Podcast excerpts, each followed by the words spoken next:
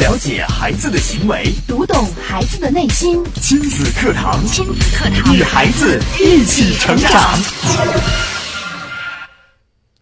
每个孩子都是降临到这个世界的天使，每个人都是独一无二的，天生我材必有用。一个人获得成功和幸福，依靠的是什么呢？如何帮助孩子找到他的优势，离成功更进一步呢？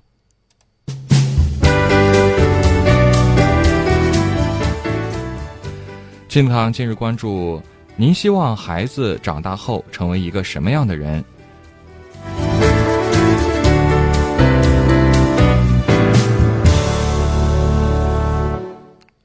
我是主持人袁明阳，我是主持人吴化。欢迎大家在这个时间再次来到我们的节目当中，收听亲子课堂。今天呀、要跟大家聊的这个话题，可能很多家长有过思考，嗯但是越来越忙碌的生活，嗯让我们有些时候却已经忘了自己的初心。是的，当别人问到你，哎，你希望孩子长大之后成为一个什么样的人呢？可能很多家长会有一个大概的想法，呃，比如或者说、对嗯成为一个有用的人，这个好像有点儿太过于空泛。呃，要求不高，只要他以后能养活好自己，找独个立安稳的工作，啊，有家庭有孩子，这就够了。是。可是当家长都开始为这些目标所感到迷惑、迷茫的时候，想想看，嗯，我们的孩子，他们的心里希望自己成为一个什么样的人，或者说，他们有自己的人生目标吗？这些恐怕是摆摆在很多家长面前的一个问题。是的，其实包括很多家长自己，甚至都没有想过未来五年、十年、二十年之后，我会是一个什么样的人，什么样的生活状态。是，今天的节目啊，这个吴话和明阳跟大家来聊的话题，您希望孩子长大之后成为一个什么样的人？为什么会聊到这样一个话题呢？呃，我们还是在呃今天的节目开始之前啊，跟大家来分享啊，嗯我们亲子课堂开播这将近九年以来啊，我们的专家老师形成的一套体系。嗯什么体系呢？就是以优势教育为核心的这样的一个体系。嗯可能很多老听众对于“优势”这两个词一点儿都不陌生，嗯，但是对于很多新听众会觉得，优势是什么呢？优势是特长吗？嗯是兴趣爱好优吗？点吗？对它跟一个孩子的一生是否成功有多大的关系呢？嗯可能优势在很多家长心里觉得，他倒还不如高考时填报志愿的那个志愿重要，嗯，没有他所学的那个热门专业重要。嗯，是的。那今天呢，我们就通过《周正亲子二十法》这本书籍当中的第十一法，您希望孩子长大之后成为一个什么样的人，嗯，让大家来了解优势或者发现孩子优势的重要性。是的。那我们先呃看一看，回想一下，在我们生活当中是如何跟孩子去进行关于长大之后成为一个什么样人的交流的。嗯我相信很多的孩子，包括像吴化和明阳我们这一代啊，嗯从小是不是孩子心中都有想当科学家、嗯，老师等等这样的一些愿望？对呀、当你问到一个小朋友你有什么梦想啊，你长大之后想干什么呀，他们的答案五花八门。嗯，而且都是非常让人羡慕的这种工作职业。是孩子心中为什么会有这样的一些想法或者是倾向性？嗯我想可能更多的是来源于我们的教育。对，呃，但是大家知道吗？在很多发达国家，当你问一个女孩子长大之后你想成为一个什么样的人的时候，我话你知道他们一般会告诉你什么样的答案吗？嗯，不是公主 吗？呃，好，好像还差得有点远。 有点远，那是什么呢？很多发达国家的女孩子从小的心愿是希望自己长大之后成为一个出色的家庭主妇。哇，在我接触的所有的孩子当中，没有听过这样的答案几吗？乎没有，可能他们连家庭主妇是什么意思都不知道吧？这个词儿恐怕连我们的家长都羞于开口。对呀、就就准妈妈觉得好像女人都还挺没能力，所以才当准妈妈。是啊，呃很多呃女人生了孩子之嗯后，都急着赶快能把孩子甩到一边，自己开始重新自己事业的规划呀，嗯，找到自己人生的价值和定位啊。恐怕甘愿，甚至说觉得做家庭主妇是一件很荣耀的事情的人、嗯太少了。嗯可是你知道，在国外的这些男孩子小时候，问到他们的理想，他们想成为什么样的人吗？哦，科学家或者什么行长。嗯挣很多钱，这是我接触的很多对呀男孩子有这样的答案。董事，长啊，反正嗯事业成功的呀，对呀等等等等。嗯，可是你知道吗？在国外，这些男孩子长大之后，他们的愿望可能是成为一个出色的汽车修理工，嗯，一个调酒师，这是这个 不理解。就是我们肯肯定会觉得大吃一惊啊！嗯怎么会有这么具体，或者说让我们觉得有些微不足道的一些小小的心愿在这儿呢？是的，嗯，你看呢，有一些家长带着孩子去玩这种体验式的一些游戏的时候，嗯孩子可能会说啊，爸爸妈妈，我长大之后想，呃，当一个这个建筑工地的搬砖的。傻孩子啊，对你，你什么志愿不行？你当这个，对呀、那多辛苦啊！你志愿能不能高远一些？小时候我们看这个 咱们郑州的亚细亚的广告，那个小女孩说：“妈妈，妈妈，长大了我也到亚细亚。”可能心里很多人会有一个 OS：、嗯嗯去嗯，当个售货员吗？是啊，我们肯定会在心里嘲笑孩子胸无大志。对，既然是心愿，既然是理想，我们为什么不定的高一点呢？嗯，我们为什么不不教孩子出人头地呢？对呀、嗯，我觉得很多父母可能会，呃，很疑惑，孩子这样的选择是不是放弃人生的意思呀？是啊，从小都这样，一点不思进取，嗯，长大了，怎么可能有出息呢？是的，很多家长啊，从小都让孩子树立一个远大的理想，比如说考上清华北大呀。嗯，但是我们说实话，有多少孩子能考上这种排名前三的高校呢？前几次上节目，我记得有一回，呃呃，吴话我们就曾聊过说，嗯就是我在我们的生活圈子里面，我们认识的能上清华北大的人有几个呢？对，寥寥无几。嗯呃，所以说，清华北大对于很多或者说是绝大多数孩子来讲，嗯真的是一个和自己生活无缘的事物。嗯，当然，我们都说清华北大很好，孩子们对清华北大朝思暮想，甚至魂牵梦绕。但是如果有一天，孩子慢慢长大，嗯读了初中，上了高中，嗯，他发现以自己的学习成绩，无论他怎么努力，也永远都考不上清华北大。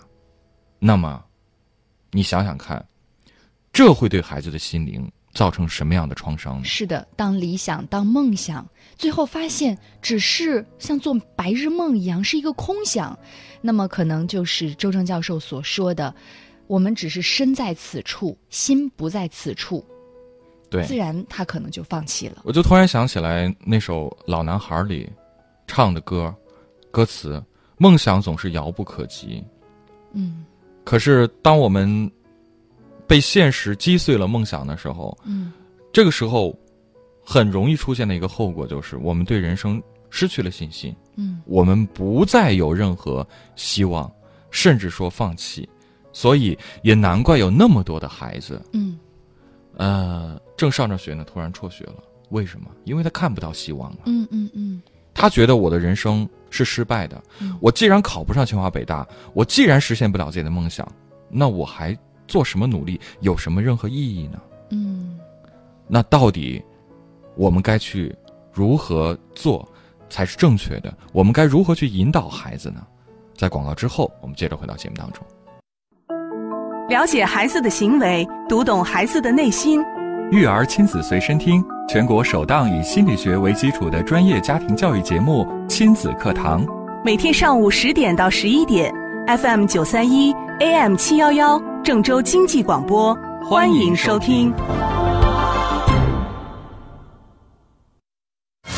了解孩子的行为，读懂孩子的内心。亲子课堂，亲子课堂，与孩子一起成长。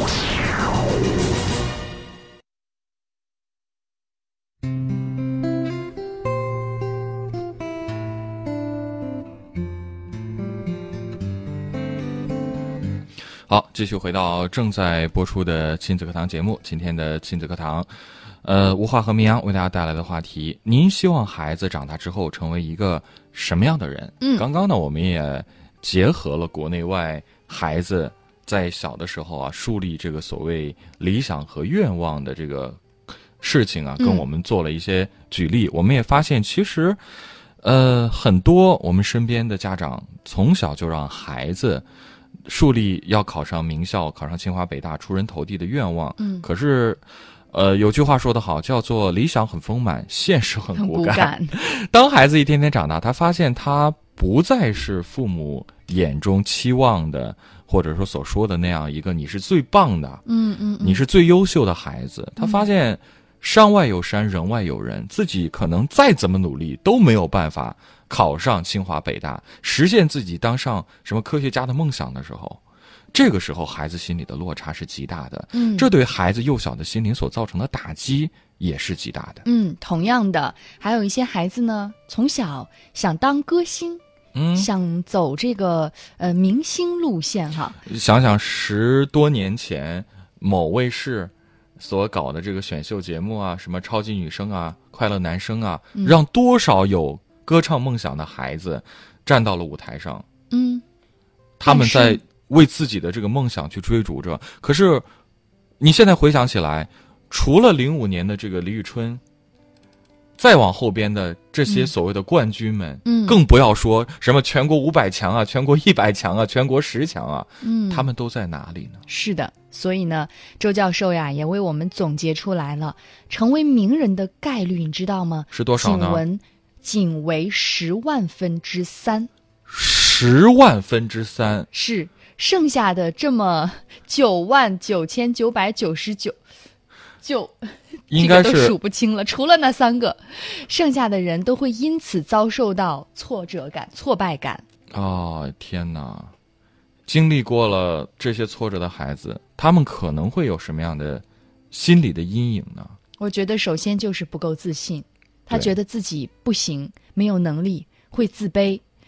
如果更严重一些的，因为他实现不了自己唯一的这样的一个梦想，唯一的一条通往成功的路径，那么可能会有放弃、自我放弃的这种现象产生。嗯，想想看，呃，是什么样的家长希望孩子可以出人头地，成为名人，嗯，成为强人呢？可能是自己在生活当中很不容易。我自己小时候可能有个什么样的理想？嗯，有个什么样的愿望，我没有实现。那孩子，你看，当爸爸的、当妈妈的，当时因为这什么什么样的条件，我没有办法实现自己的梦想。那孩子，你看你现在，我一切都给你最好的，嗯你能不能实现这个愿望？嗯，也了却了爸爸妈妈的心愿呢？或者你看我们家现在这种情况，孩子，你长大之后可不能像我们一样啊！你一定要出人头地，改变咱全家人的命运就在你这儿了。知识改变命运。我们知道，其实很多孩子，特别是可能出身比较贫寒的孩子，我们也看到有很多新闻报道啊，讲这些孩子他们如何努力刻苦，通过自己的努力改变自己的人生命运。嗯，当然，我要为这些孩子点赞，因为他们所取得的这个成就和成功，一定不是一朝一夕的努力，嗯，一定是有在他们身上过人的地方，才能够在千军万马的考核选拔当中出人头地，走入名校。可是我们还是要看一看更多的孩子，嗯更多的可能生活条件非常困苦的孩子，或许我们说，通过学习，通过考上名校，改变他们命运，这是一个方法，甚至对是唯一的方法。这是一条路。但是，又有多少孩子能通过这样的方法改变他们的命运？难道除了考上所谓的名校之外，他们就没有改变自己命运的方法和方式了吗？最关键的是我们的父母怎么去看待这件事情。我们都说啊，每个人天生都有许多优秀的心理的品质，每个孩子呢天生也都有属于他自己的优势部分。那教育到底是什么呢？就是应该把孩子本来拥有的天性给发掘出来。是，我想这个社会，过去说有三百六十行，可是现在社会发展这么快，恐怕三千六百行都不止了吧？是行行出状元，只要一个人能够找到自己的优势，找到自己的安身立命之本，他不一定非得去上清华北大，嗯，他也一样可以实现自己的人生价值，嗯也一样可以丰衣足食。好，那优势到底是什么呢？可能有一些家长，他也会很矛盾。嗯，比如说，我的孩子天生文科好，这个对语文啊、英语啊，根本就不用管他。每一次考试也没见他怎么复习、怎么用功，嗯就可以考到全班甚至全校名列前茅。是但是他数学太差了呀，这样拉分呀。对，甚至有些家长说，我孩子就爱玩啊。嗯他玩什么王者荣耀啊，都打到什么骨灰级了，嗯，这有用吗？对呀，好的我可以不管他，我我，但是差的我总得补一补吧。好像中国人传统的观念就叫查漏补缺，是的，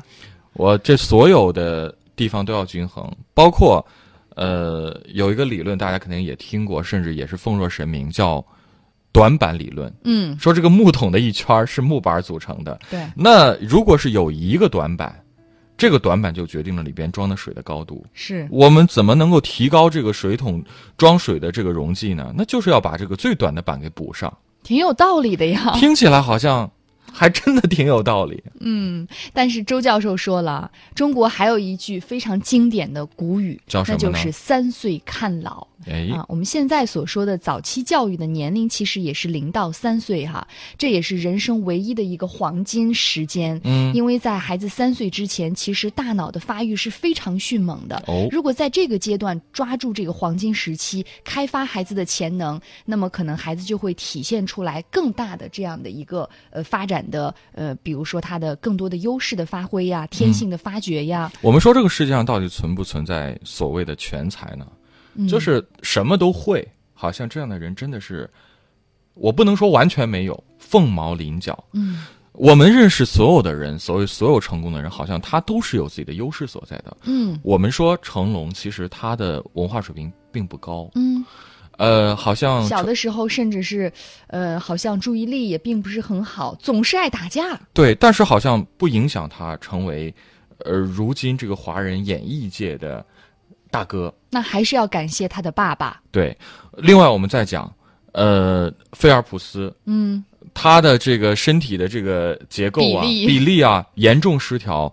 甚至很多老师都觉得这个孩子太有怪异多了，动症、啊，多，动症。可是他的妈妈没有放弃他，嗯然后就帮助菲尔普斯发现了他其实拥有天生的这个游泳的能力。嗯。先天条件就是适合游泳的。如果你让菲尔普斯不去游泳，让他去考清华北大，我相信他一定考不上。是的你让他去当当功夫明星，他也做不了。嗯，你让成龙去游泳，那 我们中国就少了一位武打功夫明星啊，是啊，所以我们都说这个世界真的是非常公平的。哪怕是我们的伟大领袖毛主席，嗯他小时候也是偏科非常严重的。他在这个湖南第二师范上学的时候，他的语文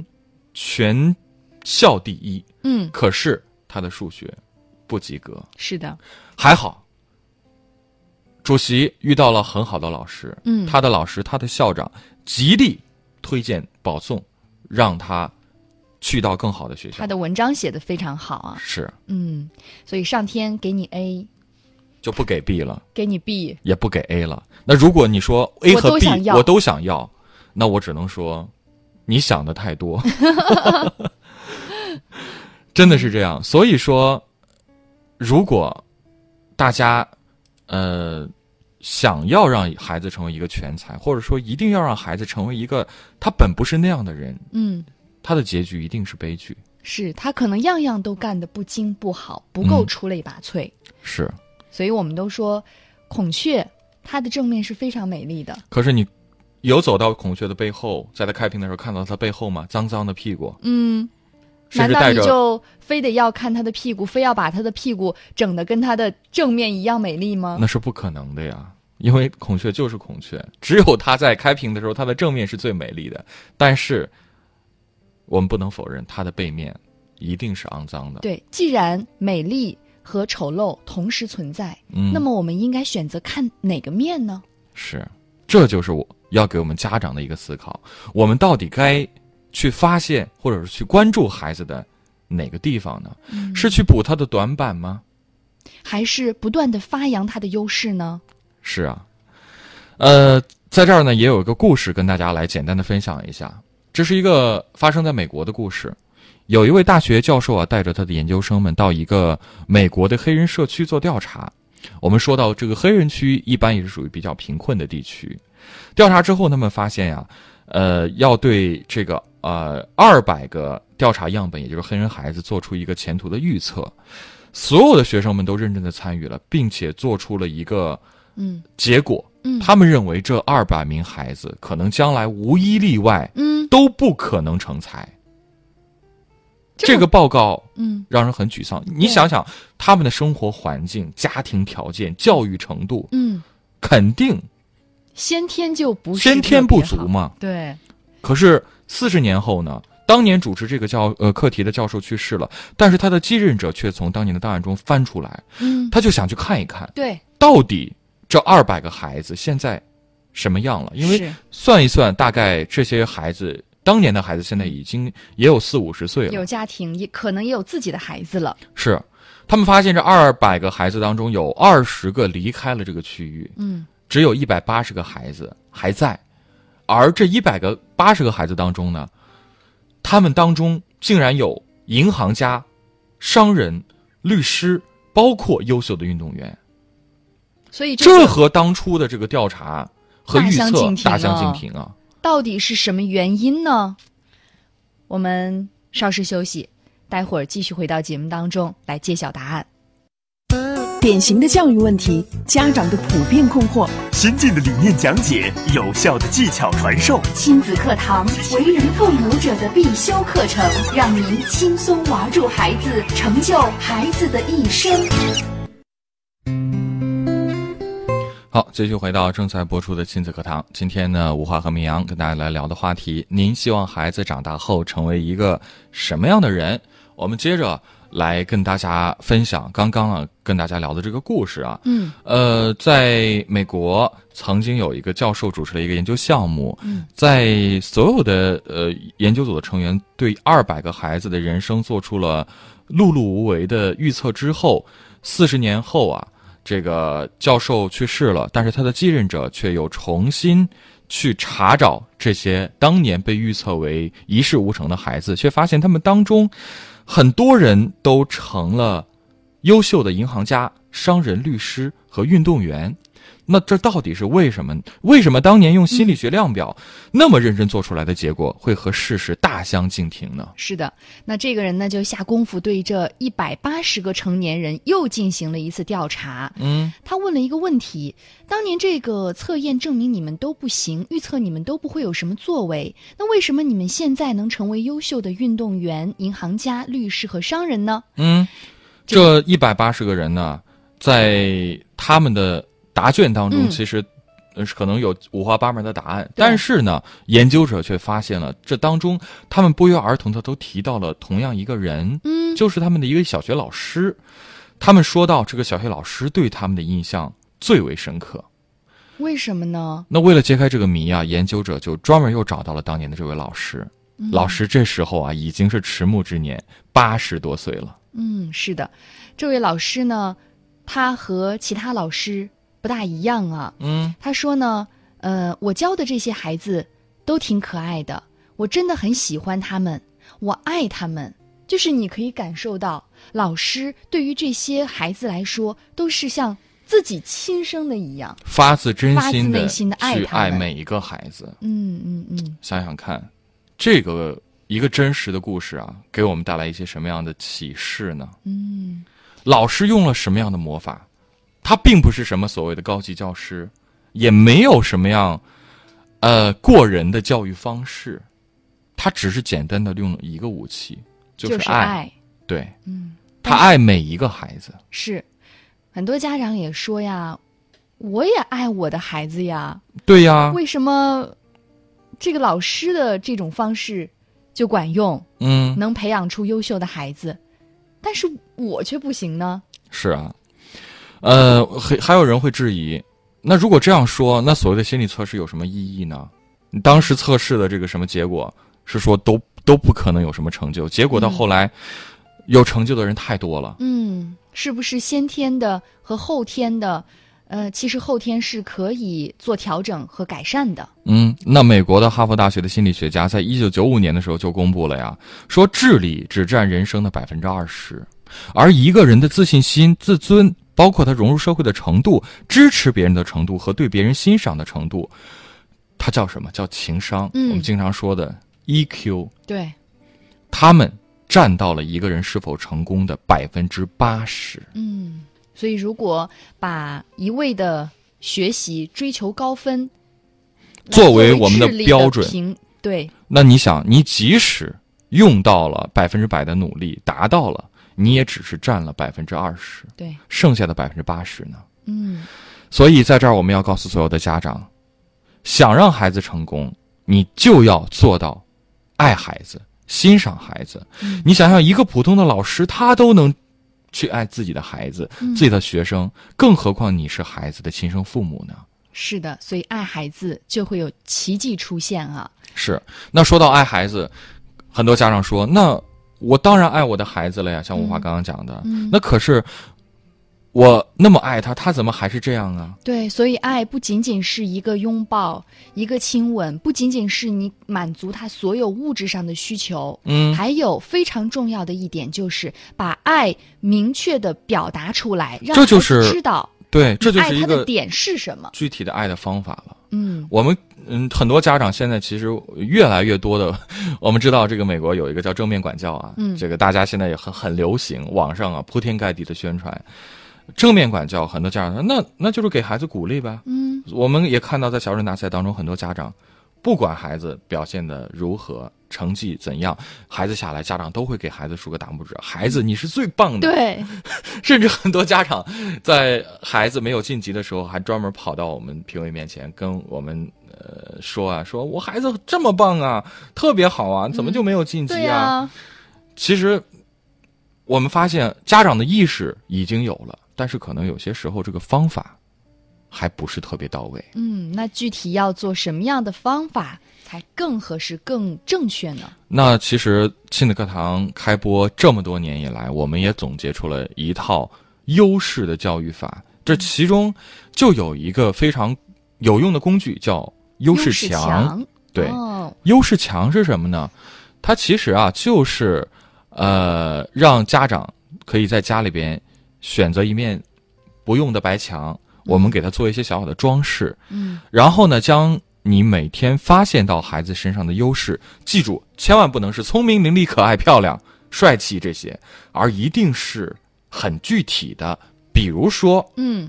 比如说早上起床的时候，嗯，孩子自己把衣服穿上了，所以就写上孩子今天早上嗯自己把衣服给穿好了，嗯，这就是今天我发现孩子的优势。或者孩子今天见了陌生人，主动打招呼问好说再见，嗯，孩子今天非常有礼貌，讲文明，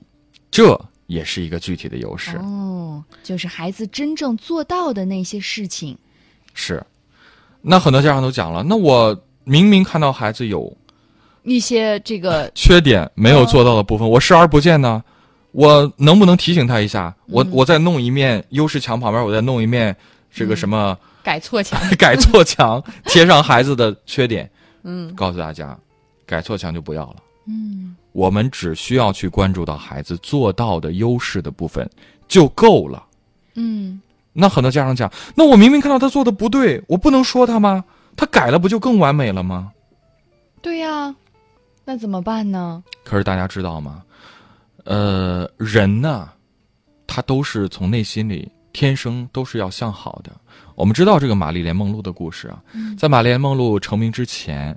他有一个特别不好的坏习惯，嗯，他就是爱拆别人的信拆别件人。信件，对，结果呢，到后来他逐渐成名之后啊，他的经纪人就专门跟他谈过一次说，梦露啊，以后你记着。你千万不能再做这样的事情了。你想，你越来越有名了。对如果有一天，当你的粉丝、当你的追随者知道你有这样的一个陋习的时候，嗯那大家会怎么想你呢？嗯，所以是不是当我们把孩子的优势就是贴到墙上，这就是一个公开的事情？对孩所子有的知道人，对啊，我是一个懂礼貌嗯的孩子，那孩子就想，哎呀，我这么懂礼貌，那我比如说我学习成绩不是特别好，那我想，他自己内心里会嗯不会也升腾出一种动力？对，我在学习方面嗯，也要努力，也要加油。嗯，这是一种自爱自自尊的一个表现了。是，当你真正的通过优势的激励的方法去激励到孩子内心的原动力的时候，嗯你所在意的那些所谓的不足的地方，孩子都会可以通过自己天然的动力去提升、嗯，去改正。是的，而且通过父母的这个优势的彰显，还有不断的鼓励，是让孩子相信我是可以更加的完善，改掉我的那些不好的地方的。是，那具体这个优势墙该如何去建立？我想我们在之后的节目当中啊，可以再跟大家有一些更细节的指导。今天的节目啊，最终啊就想告诉大家，您希望孩子长大之后成为一个什么样的人？我们到底该把我们的力量主要放在哪里？嗯就是去帮助和发现孩子的优势。好，那您的家里有优势墙吗？嗯如果没有，建议大家可以在家里建立一个，相信你的孩子会伴着优势墙的内容的丰富而不断的健康和快乐的成长。嗯，我们的标准是一个好家长心里应该有面孩子的优势墙，并且牢记在心。我们不妨呢，呃，也给家长来布置一个安排小作业对作业，我们现在就请家长听完今天的节目，不管嗯你是在呃电台节目里听到的直播，还是在我们的音频平台上听到我们节目的重播，听完节目之后，大家拿起纸和笔，嗯，写下您孩子的十10个个优优势势。要按照我们刚刚说的方法、啊，不是帅气可爱哦，对啊，不是聪明啊，不是你是最棒的，而是具体的优势，写下十个。我们在之后的节目当中，也请大家可以将您写下的这个优势啊拍照、对发到我们的微信公众号“亲子百科”上，我们会在之后的节目当中给大家再做更多的分享对和指导。好，今天的节目就是这样，明天的同一时间，亲子课堂和您不见不散。